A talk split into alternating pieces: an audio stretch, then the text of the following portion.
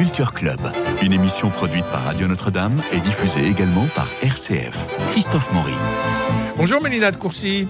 Alors nous repartons aujourd'hui dans ce si joli musée Montmartre, 12 rue Cortot, dans le 18e arrondissement de Paris, avec une exposition temporaire qui s'achève bientôt le 11 février. C'est donc l'urgence de cette semaine. Et Léla Jabouaille, Bonjour. Euh, vous êtes conservatrice en chef art graphique et peinture du musée d'Orsay et l'une des deux commissaires de cette exposition du centenaire. Je rappelle que Stanley est mort en 1923 et que l'exposition s'achève donc, je le répète, le 11 euh, février. Alors le musée de Montmartre consacre cette exposition. Euh, Théophile Alexandre Stanley est né en 1859, il meurt en 1923. C'est un artiste emblématique de Montmartre à la fin du 19e siècle. Et euh, l'exposition rend hommage à cet artiste inclassable, protéiforme, assez bordélique, il faut dire, euh, qui a été dessinateur, euh, graveur, peintre, sculpteur, et qui n'appartient à aucune, aucune, seule école, enfin peut-être celle de, de la liberté.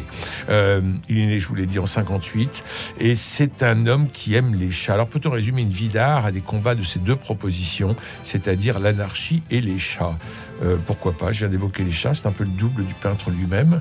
Euh, Oui, effectivement. Euh, d'ailleurs, le, le, spécialiste de l'artiste, Philippe Kennel, d'ailleurs, avait écrit un ouvrage où il comparait les pratiques artistiques de l'artiste euh, au chat, c'est-à-dire la lithographie, c'est le côté pâte de velours, et puis euh, l'estampe, euh, la gravure, c'est plus le côté coup de griffe. Donc rien que dans son art, l'artiste a ces, deux aspects du chat. c'est un artiste très ambivalent d'ailleurs, qui était à la fois pour être très joyeux, très fêtard, et en même temps profondément mélancolique, donc insaisissable comme le chat. Et puis surtout un côté bipolaire un peu, j'ai l'impression, non?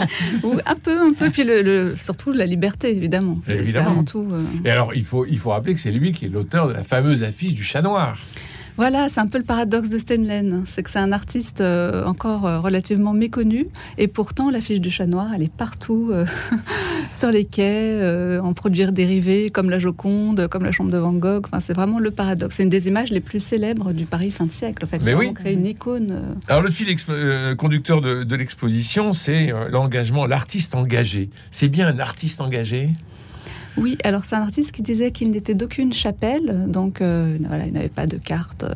Oui, c'est ça, il va dans tous les, il va dans tous les sens. Hein. Voilà, il voulait vraiment garder sa liberté. Encore une fois, c'est vraiment le maître mot, je crois. Si on doit résumer Stenlen à un mot, c'est la liberté. Et euh, donc il était engagé, mais avant d'être engagé, il était surtout témoin en fait. Et évidemment, quand on témoigne, ben, la réalité, elle est quand même beaucoup fondée sur l'injustice, la pauvreté. Donc en témoignant. Hein. Voilà. Il y a un peu un côté Zola, c'est-à-dire qu'il nous montre des miséreux et il insiste sur la misère. C'est-à-dire qu'on voit, on voit moins le visage que la poussière et, euh, et, le chagrin. Alors, il a un côté Zola qu'il admirait énormément, euh, mais en même temps, il a peut-être un peu plus de douceur euh, que Zola. Enfin, il ne il peut pas s'empêcher d'idéaliser en quelque sorte. Il a créé un type un petit peu de femme des rues euh, de, femmes modestes, euh, la midinette, euh, la, la trottin, on appelait aussi la ces femmes. mais elles sont toujours assez douces. Enfin, il y a un côté assez tendre toujours dans son travail. Il aime les femmes. Il est un peu moins incisif peut-être que Zola. Mélina. Eh bien moi j'ai trouvé ça très intéressant de lever le voile sur un visage inconnu qui a un nom réputé et euh, finalement d'entrer un peu dans la vie de cet artiste euh, qui a une œuvre plus connue que lui, finalement, avec cette affiche du chat noir en particulier qui nous accueille. Oui, mais vous ne connaissez pas le peintre? ben, Moi, je connaissais pas le peintre. C'est ça. Donc, je, euh, connaissais le, j'allais dire le publicitaire parce que c'est parce que c'est l'affiche, mais je connaissais pas le peintre. Et donc là, c'est tout à fait intéressant de voir que, comme vous disiez, il est protéiforme. Alors ah ça, c'est très bien représenté dans l'exposition. Je dirais qu'il y a, enfin, moi, je vois cinq parties dans cette exposition on est accueilli par ces chats parce que c'est l'emblème de la Montmartre de la Belle Époque, euh, du Montmartre de la Belle Époque, fin de siècle. Euh, et je voudrais quand même m'arrêter sur cette affiche du chat noir dont on parle depuis le début euh, et qui représente un chat noir, effectivement, qui nous regarde. Il semble sourire, ce chat noir. Il a quand même quelque chose de très particulier. Il est ironique. Oui, il est ironique. Il, évoque pour moi l'estampe japonaise, mais il a une espèce d'auréole derrière la tête, comme si on l'avait sanctifié, ce chat noir. et dans cette auréole qui est rouge, ajouré, un peu comme un vitrail, on dirait. Euh, il est écrit euh, Montjoie, Montmartre. Et elle date de 1896. Donc là, c'est vraiment euh, tout toute une époque, tout un, tout un. Et alors, elle est très souvent attribuée à, Toulouse-Lautrec. Oui. donc voilà, ils voilà. Ils étaient potes, hein. Oui, ils étaient potes, mais enfin bon. Alors, elle est quand même faite cette affiche du chat noir pour un cabaret, parce qu'évidemment, c'est le règne du cabaret à cette époque-là. Et le cabaret qui avait été ouvert par Rodolphe Salis et où on lisait du Verlaine mis en musique par Debussy, où il y avait un théâtre de lumière et d'ombre chinoise. Enfin, il y avait tout un, tout un, une vie qui, qui, existait autour de ces, ces, cabarets. Et ce qui est amusant, c'est que ce chat noir, qui était donc vraiment euh, représentatif, emblématique de la bohème montmartroise, quand Picasso arrivait en France puis reparti après la mort de son ami Casagemas vers 1904, il a fait lui-même une affiche pour le cabaret barcelonais El Quatre Gats, les quatre chats, en référence au chat noir de Montmartre. Donc c'est amusant de voir que à travers cette image, cette affiche, il y a une internationalisation du chat noir. Mmh, euh, mmh. Et, donc ça n'est pas resté que, Montmartre, que à Montmartre. Et alors justement, euh, Leila quand, quand, vous avez commencé à travailler sur euh, euh, l'œuvre de Théophile Alexandre Steinlein, on commence par quoi? Parce que moi j'ai envie de dire, comme Mélina, on parle du chat noir et on le décline, mais euh, là on sent que c'est tellement protéiforme qu'il faut bien trouver un fil conducteur. Comment vous avez commencé? Alors, pour être franche, moi, je suis arrivée à Stanley par les chats. voilà, parce que vous aimez les chats, vous en avez Et puis, euh, alors, alors, j'en ai deux, dont un noir, qui est vraiment, j'ai l'impression d'avoir un Stanley vivant chez moi. Donc, voilà. Mais euh, c'est surtout qu'on a les, au musée d'Orsay, en fait, le, fonds d'atelier euh, légué par la fille de l'artiste Colette. Colette, euh, Renée Germaine dite Colette. Et du coup, on, a des milliers d'œuvres, en fait, enfin, qui sont donc dans les collections publiques. Et dans ces, dans ces feuilles, il y a des milliers de chats. Mm. Bon, c'est peut-être exagéré de dire des milliers, mais il y en a énormément. Donc en fait, j'avais fait euh, un accrochage à Orsay de dessins de chats, avec beaucoup, beaucoup de dessins de dans, parce qu'en fait, ils sont magnifiques et c'est en fait un thème euh, très important dans l'art du 19e siècle. Oui. Ce n'est pas anecdotique, en fait, c'est vraiment un thème politique. Euh, c'est par le chat, c'est un peu les artistes revendiquent vraiment la liberté. c'est l'inverse. Ils l'opposent souvent au chien, qui est un peu l'emblème de la servitude, de la mm. servilité de l'Ancien Régime. Et euh, enfin voilà, euh, c'est aussi l'emblème de l'ironie constante à l'œuvre chez Stein, qui subvertit beaucoup aussi les genres, qui dialogue beaucoup avec les maîtres du passé et du présent, et notamment qui dialogue avec Manet évidemment, avec mm. le chat noir de l'Olympia. Mm. Vous dû voir dans l'exposition. On en reparlera pour la fin de l'exposition. et alors vous découvrez la peinture. Oui, alors la, la, peinture. Moi, j'étais sidéré. Euh, bah, C'est-à-dire que l'artiste, ne, je pense, ne séparait pas au fait les techniques. Vous avez vu que ces, ces, thèmes circulent vraiment. Euh, on aurait pu mettre plus de sculptures d'ailleurs, parce qu'il a aussi. Euh, oui, parce qu'il a beaucoup de chats sculptés, qui sont d'ailleurs plus d'affiches, parce que oui. elles sont immenses. C'est-à-dire que c'est pas une exposition sur les chats. Hein. Non, non, non, pas du tout. Mais c'est une exposition vraiment sur, sur, sur cette vie à Montmartre, sur la vie du 19e siècle, sur cette vie, je dirais, de Zola. Effectivement, on est en 1880 et en 1898 c'est l'œuvre, hein, le, le 14e euh, euh, roman de des Rougon-Macquart. Et puis il y a une espèce de permanence, c'est qu'il va vivre toujours rue Colincourt, il va être au 58, puis au 73, puis au 21.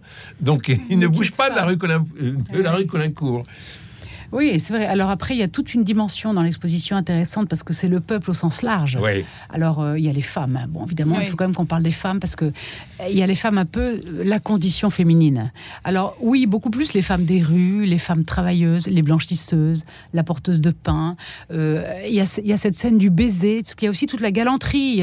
mais c'est plus un regard sur le rapport entre les sexes que que l'amour ou que, ou que, le, ou que, le, ou que le, comptage fleurette de, de, Fragonard. Vous voyez ce que je veux dire? mm-hmm. C'est Il y a quelque chose là aussi de social, je trouve. De rugueux. de rugueux, de, même de dramatique, de tragique. Par exemple, le baiser, ce fameux tableau qui est dans la petite alcôve tout au fond à gauche, là, euh, on a l'impression qu'ils sont devant une fournaise, quoi, devant une forge peut-être. Est-ce qu'ils sont sortis de l'usine ou de... Vous voyez, on a l'impression de quelque chose.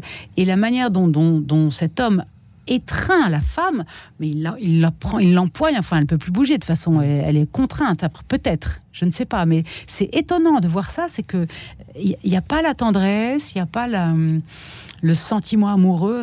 tout est un peu brutal quand même. Enfin, moi, ça m'a, ça m'a frappé ça. Et même, même pour ces scènes-là. Oui, alors ce, ces baisers, donc il y a deux baisers dans, l'exposition. Donc un du petit palais de Genève qui est un peu plus urbain, c'est nocturne, mais dans, dans, la ville.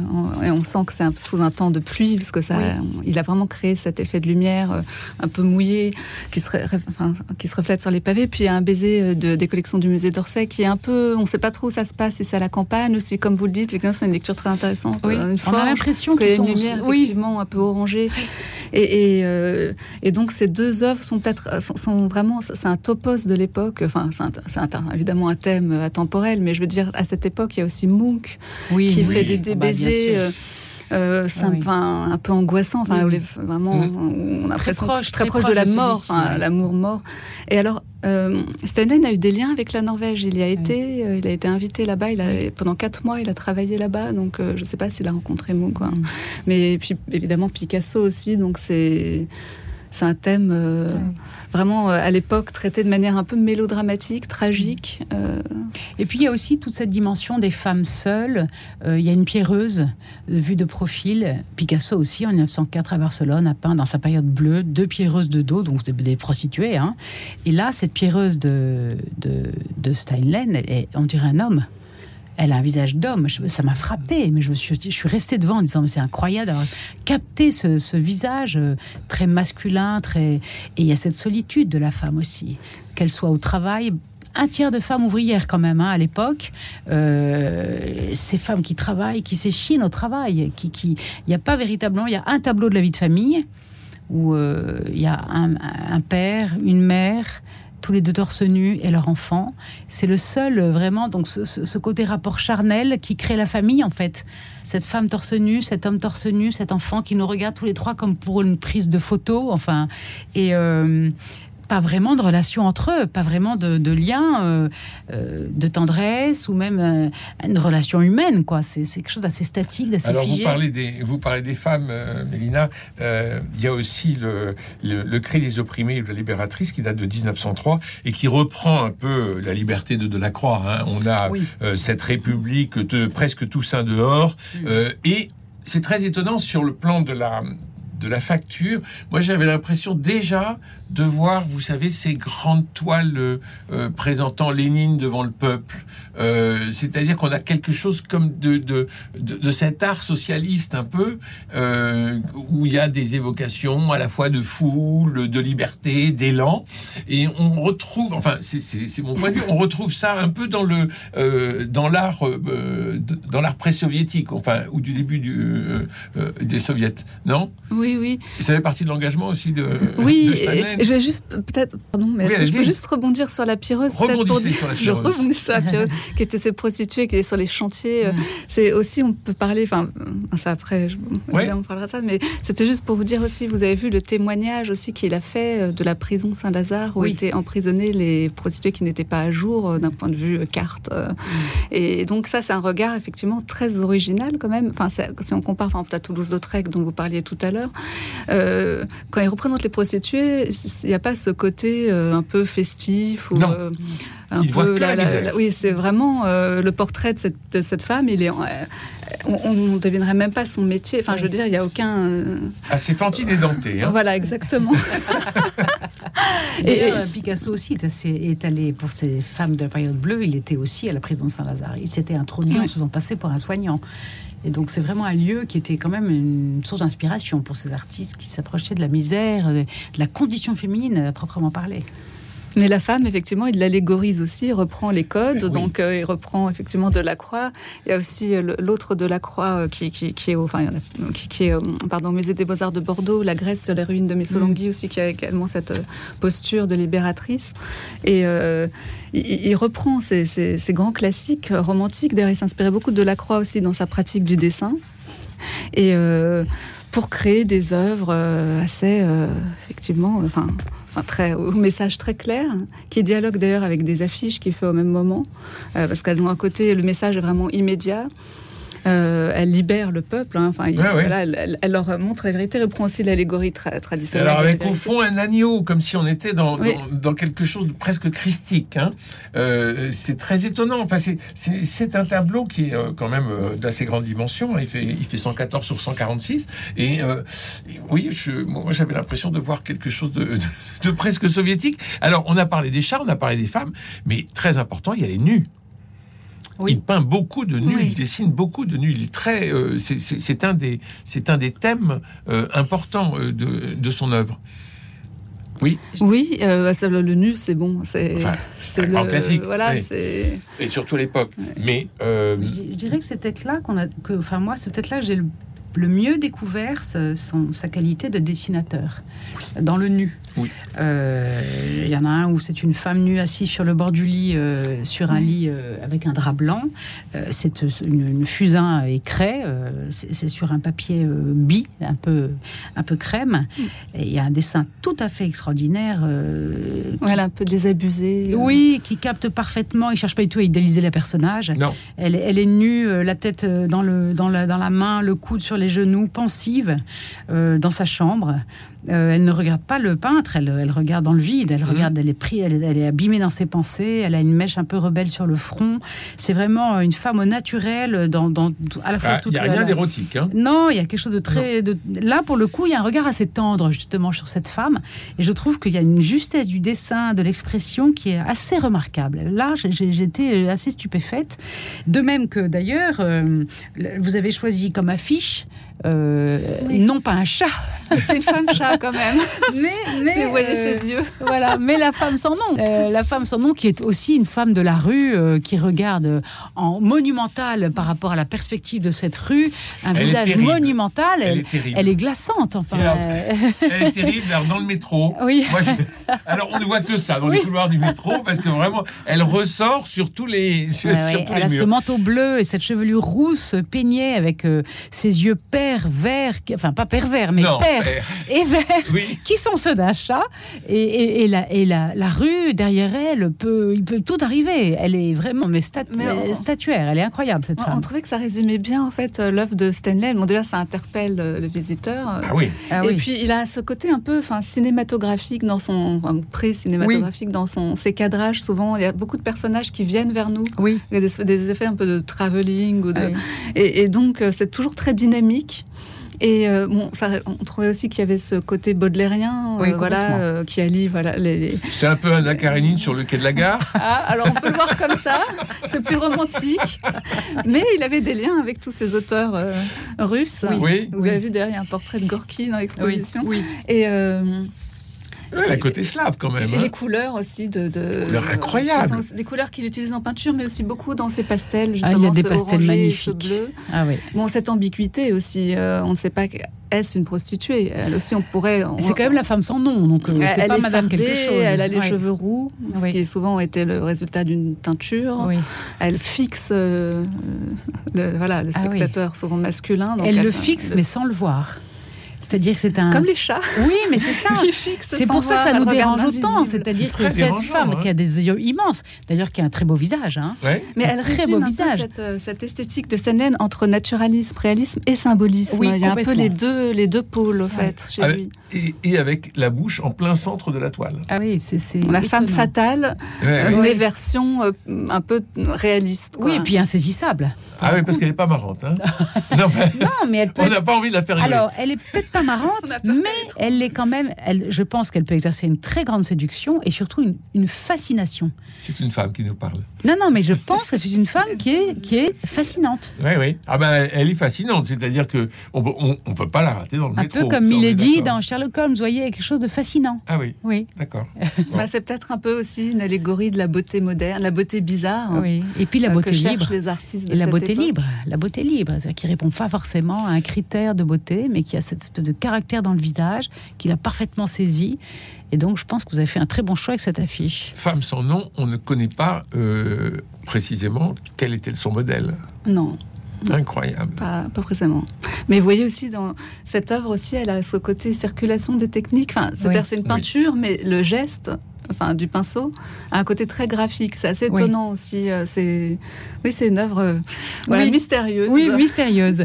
Et d'ailleurs, ça, ça me fait penser que on est quand même à l'époque des impressionnistes. Il n'est pas du tout enfin, il est imperméable en fait à, ce mouvement qui a quand même fait une espèce de, de, de, de raz-de-marée, enfin, de, puis de révolution euh, à cette époque-là. Et lui, il reste euh, totalement libre par rapport à ça. Il n'est pas du tout impressionné, c'est le cas de le dire. Enfin, il n'est pas du tout. Il est, perméable. Il est rue Colincourt, donc il n'est pas en plein air. Il n'est pas du tout la l'école du plein air. Il est lui-même, oui. reste... Euh, c'est extraordinaire hein, de voir ça. Et ce qui est extraordinaire, c'est la multiplication la multiplication des techniques. C'est-à-dire qu'il euh, il dessine, il peint, il est graveur, euh, il fait une affiche, et on sent que euh, on ne sait pas si c'est le sujet qui pose la technique, ou si c'est le ou si c'est la technique qui va lui apporter le sujet. Et on sent que Enfin, enfin, moi, je me suis posé la question devant un certain nombre d'œuvres en disant Mais pourquoi il a fait comme ça? Et en fait, c'est peut-être la technique qui le guide. Alors ça D'où le côté protéiforme. Oui, et puis ça pose une autre question, c'est que c'est un autodidacte. Donc c'est quelqu'un euh, qui a fait ce qu'il voulait quand il voulait, qui a cherché à apprendre ce qui l'intéressait. Il n'a pas reçu de, formation académique. Mmh. Et d'ailleurs, ça, lui pose un problème quand même à un moment, mmh. parce qu'en 1900, il y a un tournant. Il a envie d'être reconnu, il veut participer au salon, aux expositions des beaux-arts. Il se met à faire de la, des sujets de peinture d'histoire, qui n'était pas du tout son thème au départ. Euh, il veut entrer dans la sphère officielle. Ça veut dire qu'il n'y est pas alors qu'il est connu de tous. C'est cruel aussi, ça. Mais c'est comme ça, en fait. il a souffert un peu de cette hiérarchie euh, des, des, techniques qui est, resté. oui, parce que l'histoire, c'était Moreau. Euh, non, mais illustrateur, c'est euh, pas reconnu comme tel. c'est quelque chose de secondaire. Le dessin qui reste un peu inférieur. Pourtant, il vit vraiment à l'époque de l'essor des arts graphiques, qui, connaissent vraiment leur âge d'or. Mais là, il est un peu comme Daumier et, Gustave ah Doré en cela. C'est-à-dire que c'est un, immense dessinateur, mais qui a envie quand même d'être aussi un très grand peintre. Alors, est-ce qu'il s'est pas enfermé géographiquement? C'est-à-dire que est, on est au musée Montmartre, hein. euh, on est sur la butte de Montmartre. Euh, encore une fois, il habite dans la même rue. Euh, est-ce qu'il s'est pas enfermé là? Bah c'est pour ça que dans l'exposition, on, fait, on, commence par l'évidence, donc par Montmartre, mais, mais on, quitte vite Montmartre dans, le parcours pour bon, effectivement l'éloigner un peu aussi de, cette affiche du chat noir où effectivement ça il a été un peu enfermé. Et du côté anarchiste Montmartre 3 aussi. Bon, après, c'est un enfermement euh, qui est aussi assez libérateur. oui, bien, sûr. Mais, mais c'est un artiste. Là, on n'avait pas un espace non plus immense, mais il y a encore d'autres aspects. Il a aussi été, il était très intéressé notamment par la botanique. Et il a peint énormément de paysages et de nature morte. Enfin, mm. il, est, il, est, il a plein, plein, plein de facettes, en fait. Hein. Alors, il y a quand même la dernière partie qui, moi, m'a absolument stupéfaite. Justement, je ne m'attendais pas à cette chute, qui finalement, pour lui, peut être un tremplin. C'est-à-dire Massaïda. Massaïda. Alors Massaïda, c'est une femme africaine bambara, originaire d'Afrique de l'Ouest, qui est devenue son modèle et sa maîtresse, apparemment. Alors là, le, doute subsiste. Le doute subsiste, mais bon, voilà. En, tout cas, cette époque, souvent, quand on dit modèle, on dit aussi maîtresse.